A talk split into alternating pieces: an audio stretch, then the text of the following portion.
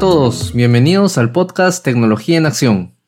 En este episodio discutiremos acerca de IT Ops o IT Operations, el área encargada de mantener arriba toda la infraestructura y las operaciones tecnológicas que se ejecutan en una compañía. Esta capacidad ha evolucionado mucho en los últimos años por la aparición de las nuevas tecnologías tales como la nube, y también por la necesidad de sinergia con otras áreas de tecnología, así como estar más cerca del negocio. ¿Quieres saber más? Entonces, comenzamos. Hola a todos, bienvenidos al podcast Tecnología en Acción. En este episodio discutiremos acerca de IT Ops, una capacidad que ha evolucionado mucho en los últimos años y para conversar sobre este tema tenemos a dos invitados muy especiales y con mucha experiencia liderando áreas de infraestructura tecnológica. Tenemos a Guillermo Beccacini y a Guilmar Ceballos. Guillermo actualmente es SRE de infraestructura como servicio para el área internacional en Equifax y anteriormente ha sido director de infraestructura para Latinoamérica en la misma empresa. Y Gilmar es actualmente gerente de operaciones de TI en RIMAX Seguros y anteriormente se desempeñó como gerente de infraestructura de Perú, Chile, Ecuador y Centroamérica en Equifax. Así que bienvenidos Guillermo y Gilmar y muchas gracias por estar en nuestro podcast.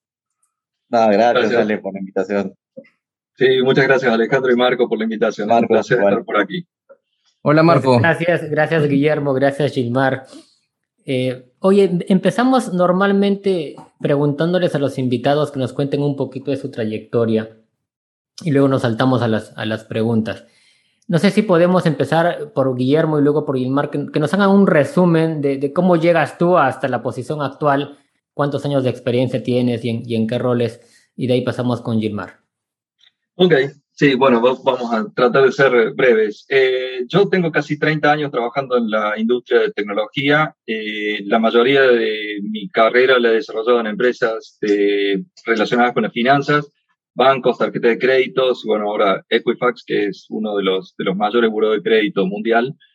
Y creo que uno cuando termina su carrera, su formación académica, eh, todos empezamos a pensar en, en, los desarrollos de aplicaciones.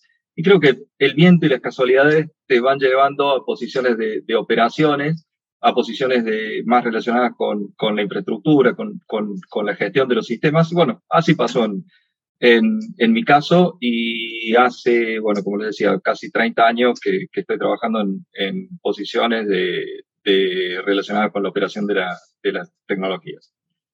Buenísimo. Gilmar, ¿qué nos cuentas tú? Bueno, yo eh, tengo como 25 años más o menos de, experiencia igual en la industria de... He, pasado por varias industrias.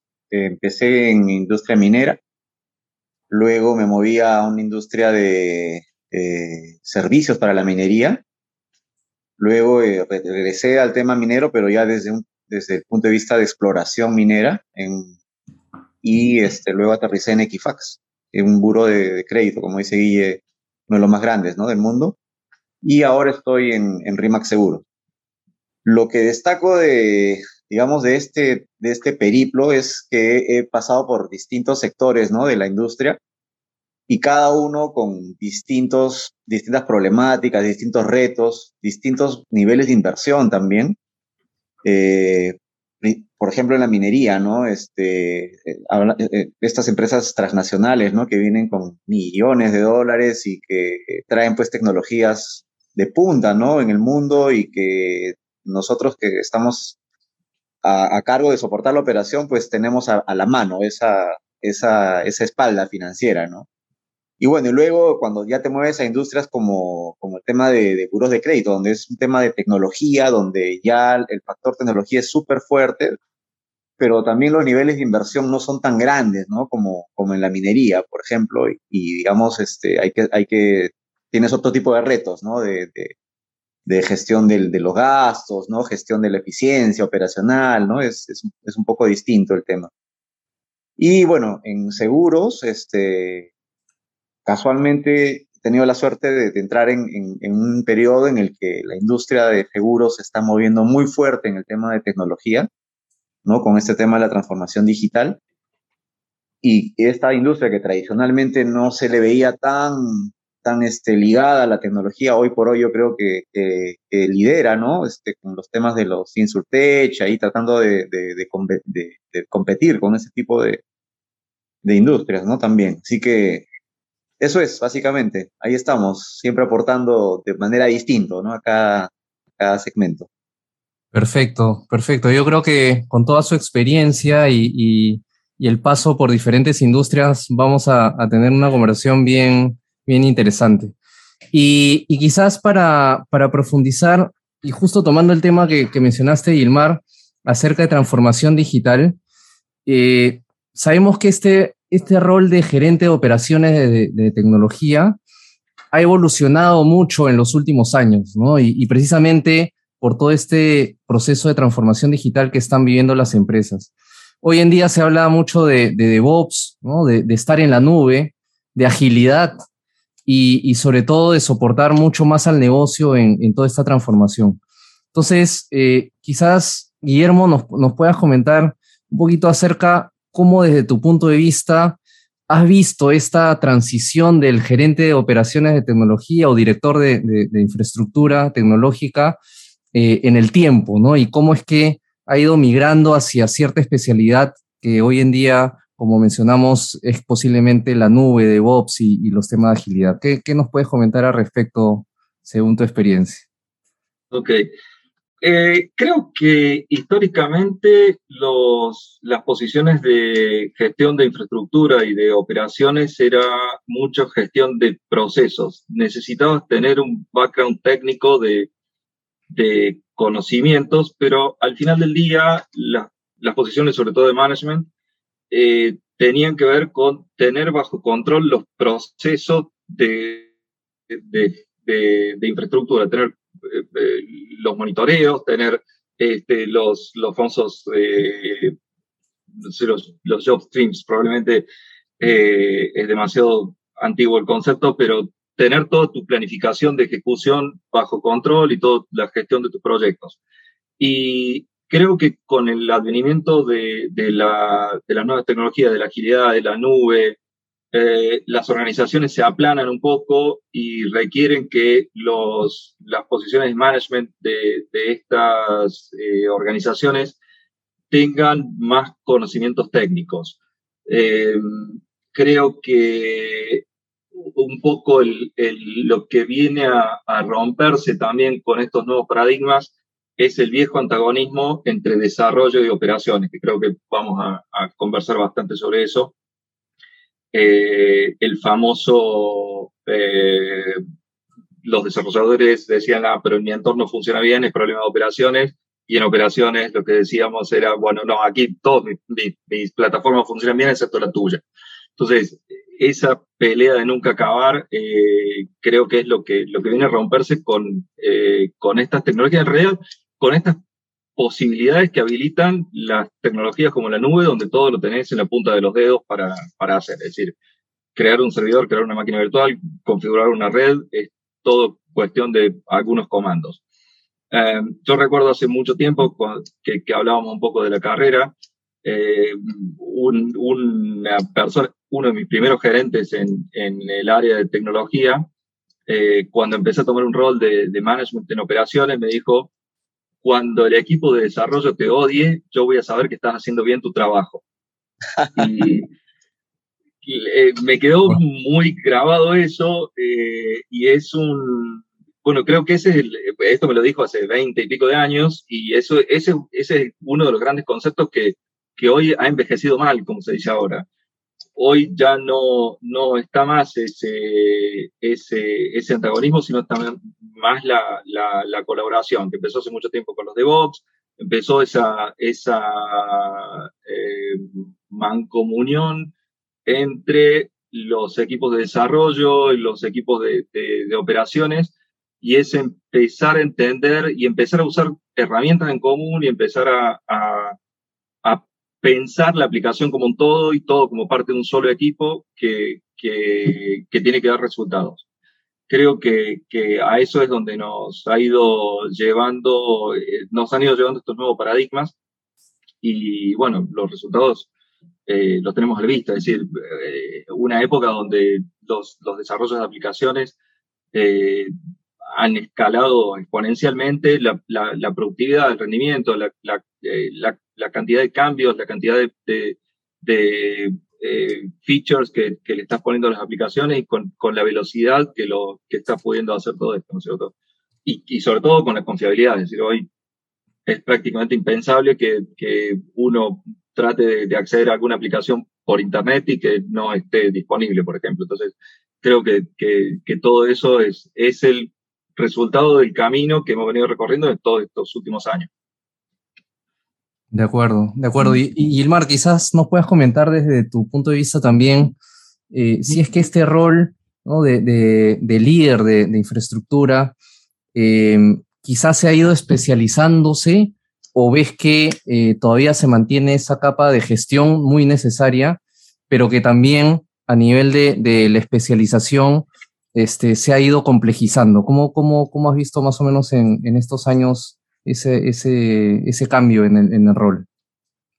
Sí, mira, yo, yo veo que, que, que, ha cambiado ha cambiado bastante ¿no? en los últimos años, particularmente en los últimos, te diría, cinco años. ¿no? Este, eh, yo suelo comparar una empresa con una lechuga, donde en el centro de la lechuga está el corazón, el core business, ¿no? De la, del negocio y, y en las hojas, mientras más hacia afuera estés, digamos que estás más desconectado del, del core business, ¿no? Entonces, el área de infraestructura, operaciones, tradicionalmente ha estado en las hojas más, eh, más exteriores de, la, de, esta lechuga, ¿no? Entonces, este, donde el resto del negocio era quien quien movía el tema de productos, temas tecnológicos, y luego nos tocaba a nosotros soportarlo, ¿no? Operarlo.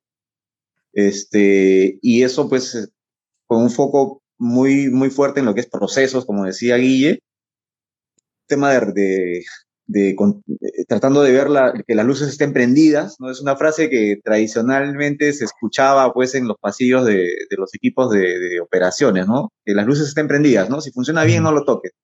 ¿no? Este, y en el tema de procesos, pues muchos muchos temas de ITIL, ¿no? Pero siempre, eh, yo diría, bastante desconectados del resto del, del, negocio, inclusive del mismo equipo de, de tecnología que está más ligado al, al, al desarrollo, ¿no? Porque ellos de, de, una u otra forma tienen una relación más directa porque tienen que, que, que codificar, que construir el software que, que, requiere pues el negocio, ¿no? Entonces, el reto y la transformación, el cambio, creo que ha, venido por ese lado, ¿no? ¿Cómo hacer para acercarte más al corazón de esta lechuga que te decía, ¿no?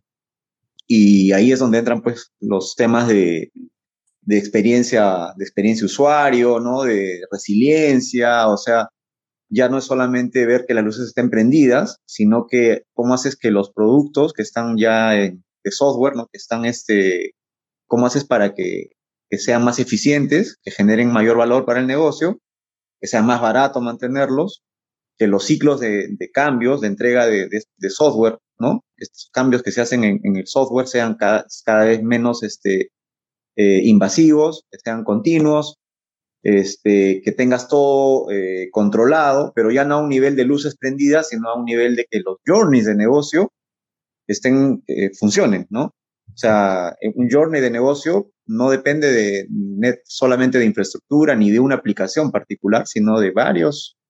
Tiene varios puntos de contacto con, con distintas aplicaciones y uno tiene que asegurar que eso funcione. Entonces ya el, el, empezamos a hablar otro, otro lenguaje ¿no? Al, al, al, interior de la empresa, que ya no hablas, oye, que el sistema Linux o que la aplicación Pepito, sino hablas del journey de onboarding, ¿no? De, de, tal cosa o el journey de venta o de emisión, ¿no? Entonces ya el lenguaje cambia y este, nos acercamos más al, al centro de esta lechuga que les decía. Interesante, gracias.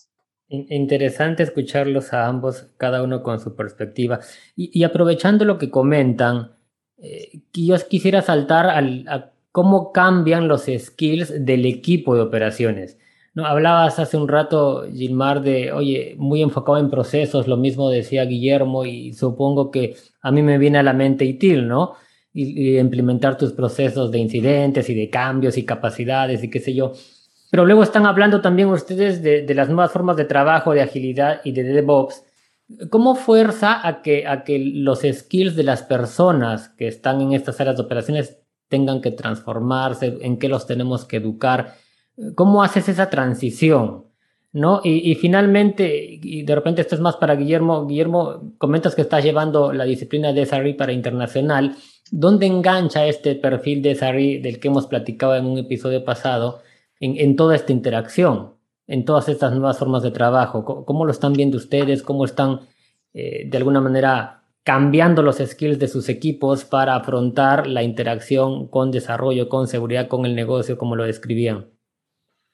Bueno, eh, en mi caso es el camino que estamos tratando de desarrollar, la verdad que estamos tratando de desarrollarlo en este momento, de eh, cómo darle una, un, un, mindset de SRE a las actividades de, infraestructura y un poco de, operaciones, que SRE tradicionalmente ha sido, eh, ha nacido para los equipos de desarrollo y cómo poder hacer infraestructura con, un, con una mentalidad de, de SRE.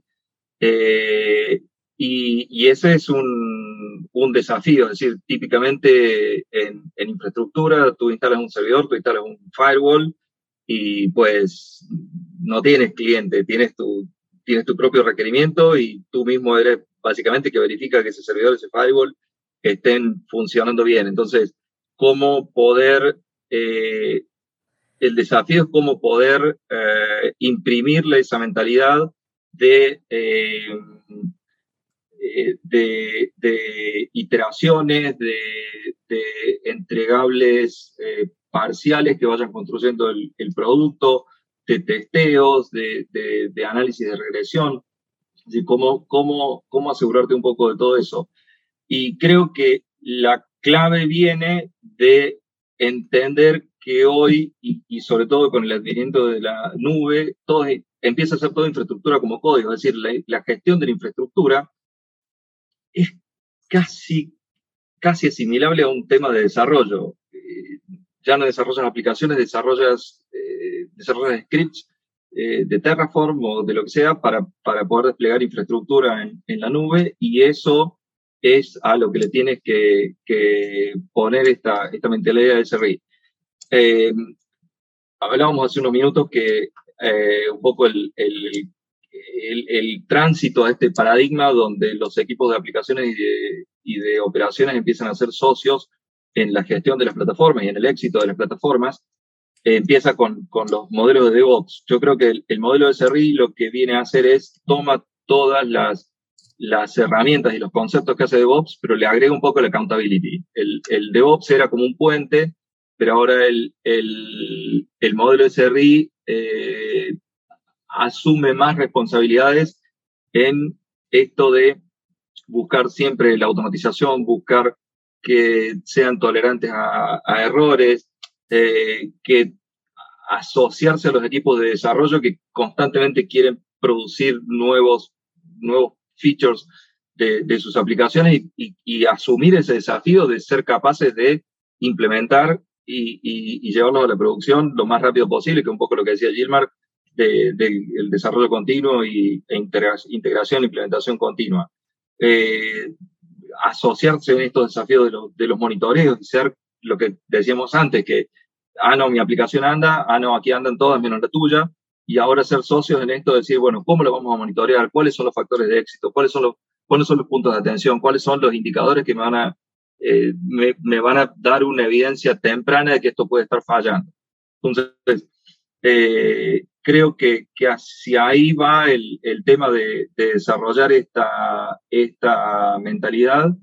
Y bueno, pero yo estoy encontrando todavía que es un desafío muy grande en, en las áreas de, de, operaciones de infraestructura, sobre todo cuando estás operando en un modelo híbrido, cuando estás operando un, un, un gran porcentaje de tu infraestructura en, en un modelo on-premise y estás llevándolo a la nube. Eh, son mundos tan distintos eh, que, sobre todo en la forma de gestionarlos, que es todo un desafío que, que el, el, mismo equipo pueda, eh, pueda tratar de utilizar los mismos conceptos en la operación de, de, de ambos mundos. Eh, y en la medida que, que, esto, bueno, yo creo que lo vamos a seguir conversando, pero el, camino de la nube ha llegado para quedarse y, y claramente, no sé, pensando en cuatro o cinco años, tal vez van a ser una rareza los, data centers on-premise, o tal vez un poco más 10. Eh, pero es, eh, e, es un desafío que los profesionales de tecnología que estamos más dedicados a la infraestructura y a la operación tenemos que, asumir y eh, personalmente siento que todavía en, en, general es un gap que, que tenemos que, llenar. Creo que nos, nos queda mucho recorrido para, para llegar a ese, a ese punto. Interesante, está, está muy bien. Eh, Sí, de hecho, de hecho, este, en un episodio pasado, como decía Marco, hablamos sobre el SRE, sobre esta capacidad que, que es hoy en día muy necesaria con, con toda la implementación de, de DevSecOps o DevOps. Y, y, vemos que hay esa transición, ¿no? Hay, hay todo ese desafío, como dices, para, para ir hacia ese monitoreo de, de todo, ¿no? De, de, todo el flujo, desde, desde la concepción de, de, una aplicación hasta la puesta en producción, ¿no? Entonces, este, están las empresas en eso y, yo creo que es una capacidad muy importante. Y así como esa capacidad, eh, hay un tema que hemos tratado también en episodios pasados, que es la ciberseguridad. Y, posiblemente la ciberseguridad como punto importante dentro de la agenda de, la compañía, porque hoy en día creo que ninguna empresa eh, está exenta de, de, ataques, ¿no? De ataques cibernéticos. Entonces, comparando hoy en día cómo la ciberseguridad eh, es, es un punto focal y preocupante para muchas empresas, hace muchos años la seguridad, ¿no? No, no se hablaba mucho de la ciberseguridad, sino de la seguridad. Se enfocaba mucho en, proteger los servidores, ¿no? Ese mundo on-premise de, parchado de servidores, ¿no? Y, de, protección del, perímetro de la red, ¿no? O, incluso de, las, de las máquinas, ¿no? Que, que, utilizan los usuarios. Entonces, hoy en día ya se habla de este tema de ciberseguridad mucho más complejo, mucho más, eh, digamos que cerca o cercano, porque si tú abres este, todos los ataques que, que recibimos, te, te das con la sorpresa que que realmente somos flanco de ataques en, en, desde cualquier parte del mundo. Eh, y entonces la pregunta hacia, hacia quizás Gilmar no, nos puedas dar tu punto de vista es, ¿cómo es que has visto esa también, esa transición entre la protección en el mundo on-premise, ¿no? Que, que, que, hace unos años se hacía, versus la protección hoy en día con, con, con todo este mundo de la nube? Y, sí. y la interacción con, con los profesionales de, de, de seguridad también de, de, la empresa, ¿no? En donde posiblemente claro. el equipo de, infraestructura habilita, ¿no? Eh, pero tiene que también tener un apoyo importante en los especialistas de, seguridad. ¿Cómo, ¿Cómo has visto esa, o cómo has visto esa transición y cómo es que hoy en día se, se realiza esa coordinación en conjunto con seguridad? Sí, no, y no solamente el, el, mundo de infraestructura, ¿no? el mundo de desarrollo también tiene mucho, Exacto mucho que ver con, con seguridad. Y bueno, y seguridad, ciberseguridad, el equipo de ciberseguridad pasa a ser como un advisor, ¿no? Dentro de la, dentro de la empresa. Este, yo creo que hasta hace poco, hasta hace algunos años, eh, la línea es, no, era, no estaba tan marcada porque estos equipos de ciberseguridad, ¿no? De las compañías también tenían brazos operativos, ¿no? La gestión del firewall, por ejemplo, ¿no? Estaba como, ¿quién, lo, quién gestiona el firewall, ¿no? de seguridad, de infraestructura, ¿no? Ese tipo de, de, dudas, ¿no? El NAC, ¿quién, ¿quién gestiona el WAF? O sea, entonces, este, creo que esa línea se ha ido eh, cada vez aclarando, ¿no? Perdiendo esa línea, porque este, es claro que la parte operativa, o sea, la gestión del, de la, del firewall es un tema de, de infraestructura, de operaciones, pero con unos guidelines que vienen de, del equipo de, ciberseguridad, ¿no? Que son quienes tienen el, mundo de, digamos, de seguridad es muy dinámico, súper dinámico y necesita un fo y es muy este, especializado. Entonces necesita que los profesionales de ciberseguridad, en lugar de estar aprendiendo cómo gestionar el firewall, ¿no? por seguir con el ejemplo, estén más pensando cómo está el, mercado afuera en cuanto a eventos, ataques, qué cosas se están moviendo para luego voltear al equipo de infraestructura y decirle, oye, hay esta vulnerabilidad, este riesgo, este, implementemos esto, ¿no? Y bueno, infraestructura se encarga de, ponerlo en producción, ¿no? Eh, eso por el lado, digamos, del perímetro, de, lo que es la infraestructura, ¿no? Pero también, este, te decía, el desarrollo porque el software también eh, eh, ahora necesita con mayor, este, digamos, importancia tener prácticas de desarrollo seguro, ¿no? Este, cumplir el uso de, librerías, el uso de, código que, esté protegido, que, esté, que, haya, que haya sido, este, digamos, validado, que no tiene brechas de seguridad para recién poder pasar a producción. Y es por eso que, que al, a disciplina de DevOps se le agregó el SEC, ¿no? En el medio y ahora se habla de DevSecOps, ¿no? Porque en, el, en, los, en los flujos de despliegue, ¿no? De, de pruebas, ¿no? Desde, desde pruebas a despliegue, se, se pasa por, por este componente SEC, ¿no? Del DevSecOps, justamente para validar que el código que estás moviendo de un ambiente de pruebas, de un ambiente de calidad, hacia un ambiente de producción sea seguro, ¿no? Eh, Incluso, o sea, y hablando de la nube, eh, nosotros decimos, ok, me voy a la nube, ahí este, el, proveedor se encarga de mantener este, actualizados, parchados, ¿no? Los, los servidores, los contenedores, etcétera. Pero también tienes el tema de serverless, ¿no? Que es, que es ampliamente usado también en la nube, donde ya el, el, el problema ya no es, oye, hay que parchar el servidor, sino es utiliza una librería de código que este, sea segura. Entonces, en lugar de parchar una vulnerabilidad, lo que haces es cambiar líneas de código para utilizar librerías seguras en el mundo serverless. Entonces, este, no, te, no te libras, digamos, de la, de la chamba de lo que, lo que va a pasar es que cambia el equipo que lo hace, ¿no? En el primer ejemplo, quien parchaba el servidor era pues infraestructura o el proveedor, y en el segundo caso es desarrollo, ¿no? Quien va a tener que meterse al código y decir, oye, úsame esta otra librería, ¿no? Y así, o sea, como te digo, este, para cerrar la idea, ciberseguridad pasa a ser un, ente consultor, un ente de advisory y este, que, que, tiene que poner las líneas este, maestras, ¿no? De la seguridad en la compañía. Oye, Gilmar, acabas de tocar un tema que, que es, digamos, una problemática que tienen muchas compañías, ¿no? Primero definamos si, si Ops es el dueño del app and running, ¿no? Creo que de repente algunas compañías todavía no lo entienden así, pero Ops es el dueño del app and running. Entonces, cuando algo sucede con un servicio, ustedes son los responsables de, de, levantarlo y mantener el servicio siempre corriendo. Pero cuando todavía estás en, en, estos modelos híbridos donde tienes algunos componentes en la nube y algunos otros, normalmente tu core corriendo a un on-prem, pues todavía te, te, toca el tema de parchar, de actualizar, de, y, cuando esto sucede, muchas veces lo que se rompen son las aplicaciones.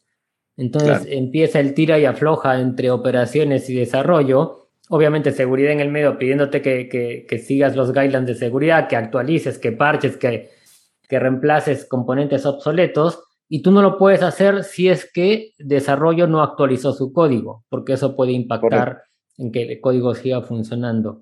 ¿Cómo, cómo enfrentan ustedes eh, e, esta relación? Tú hablabas del DevSecOps.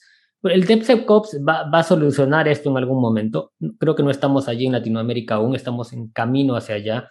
Pero en el día a día, ¿cómo enfrentamos este triángulo y esta interacción, ya sea con el CISO y con los guidelines de seguridad y con la gente de desarrollo? Porque al final la, accountability va, va sobre ustedes, ¿no? Sobre la cabeza de, del área de DevOps.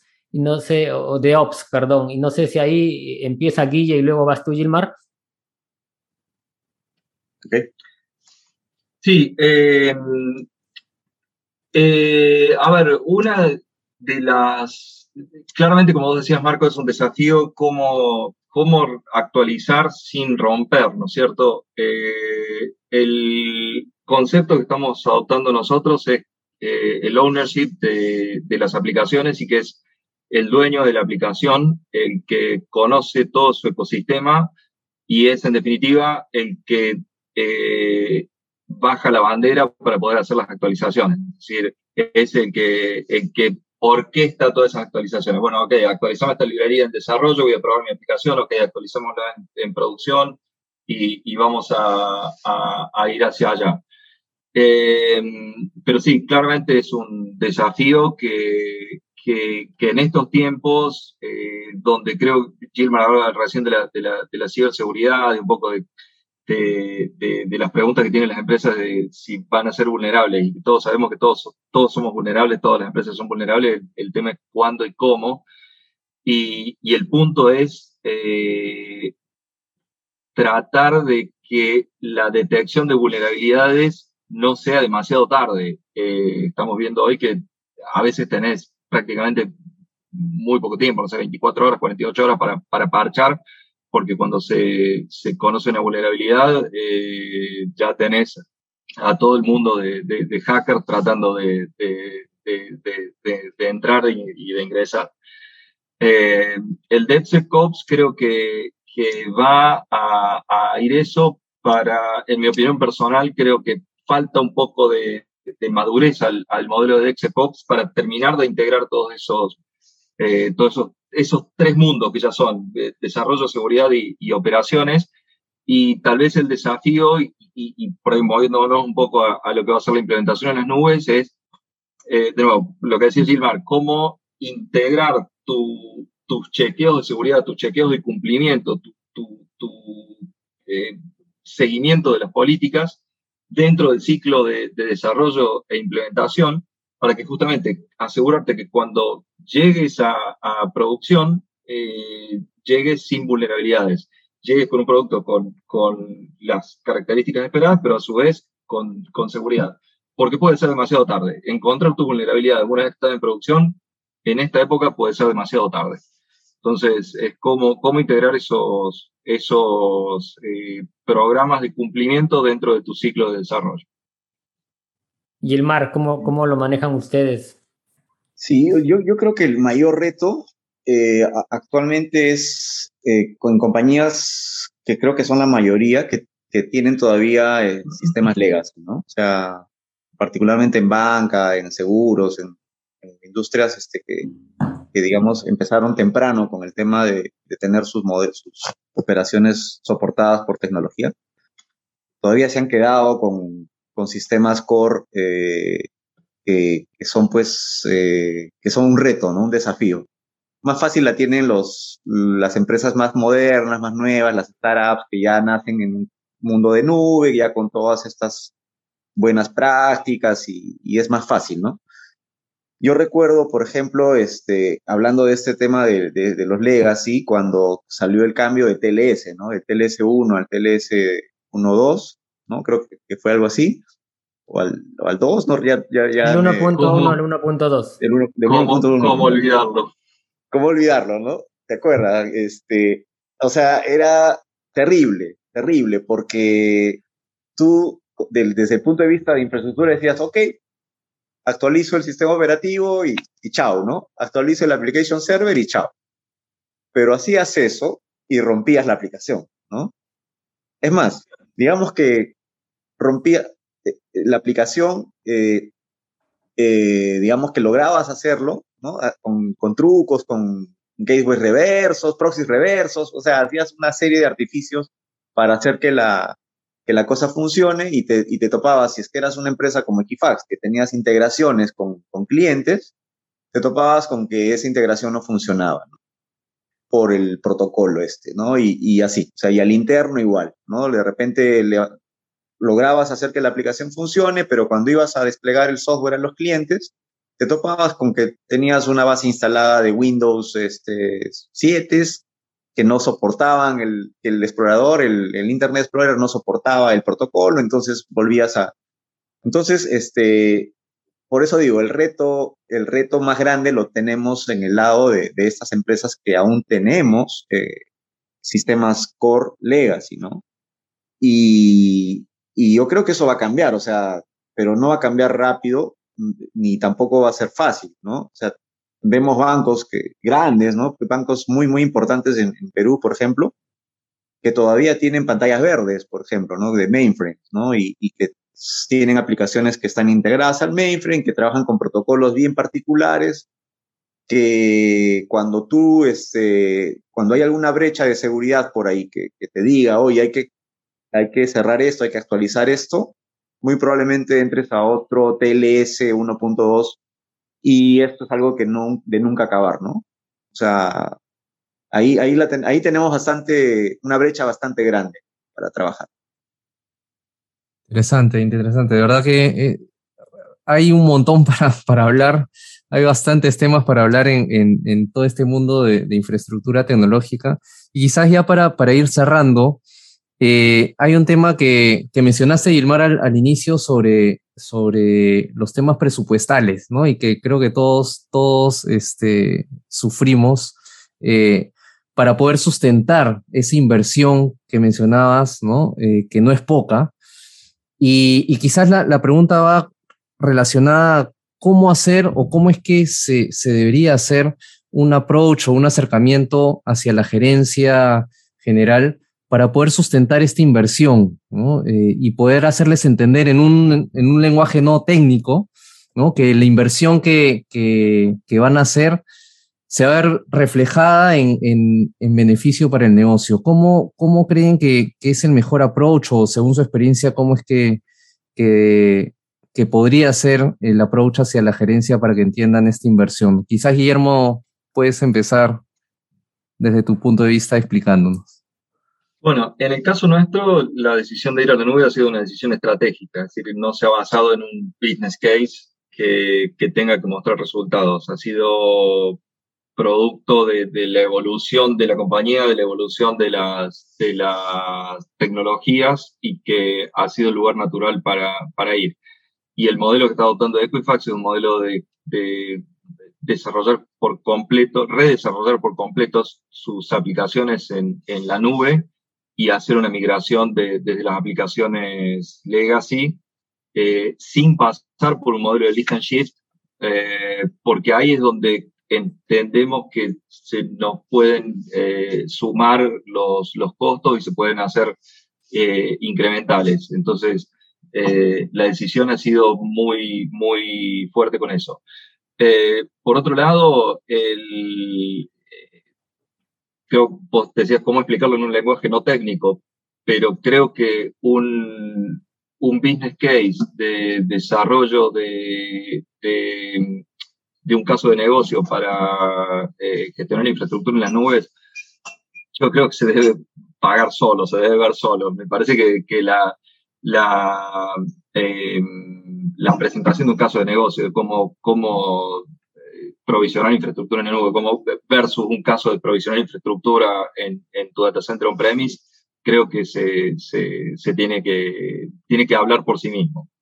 Es, es eh, el, el, el modelo de, CAPEX versus OPEX es totalmente distinto, sobre todo el modelo de que no tenés que evitar hacer una inversión inicial grande con toda la incertidumbre que tiene para el, el, desarrollo, por ejemplo, de una aplicación nueva versus poder eh, pagar por lo que consumís y poder eh, tener incrementos en función de, cómo resulte tu, tu, aplicación y cómo resulte el, el, tráfico y el uso, eh, es, una, es una ventaja increíble. Y lo que venimos viviendo desde mucho tiempo, eh, los grandes proyectos de capital, porque tenés que sacar una aplicación nueva y tenés que provisionar toda esa infraestructura y comprar servidores, storage y network y la gente y todas esas cosas, versus un caso en la nube, habla por sí mismo. De acuerdo. De acuerdo, sí, de hecho es, yo creo que el resumen es eficiencia, ¿no? Este, logra finalmente eficiencia. Quizás, Gilmar, desde, desde tu punto de vista, eh, ¿no? este, este reto también que, que, surge a nivel presupuestal, ¿cómo lo has abordado antes? ¿O lo abordas? Sí, es, un tema de, eficiencia, como tú dices, y también este, yo creo que, que hay que hablar en el lenguaje del negocio, ¿no? O sea, para sustentar el, las inversiones. Este, por ejemplo, hablar de, tiempos de, desarrollo, ¿no? O sea, acortar tiempos de desarrollo, ¿no? Te pueden tangenciar, o sea, tienes que ver la forma de conectar eso con un proyecto de Terraform, por decirte, ¿no?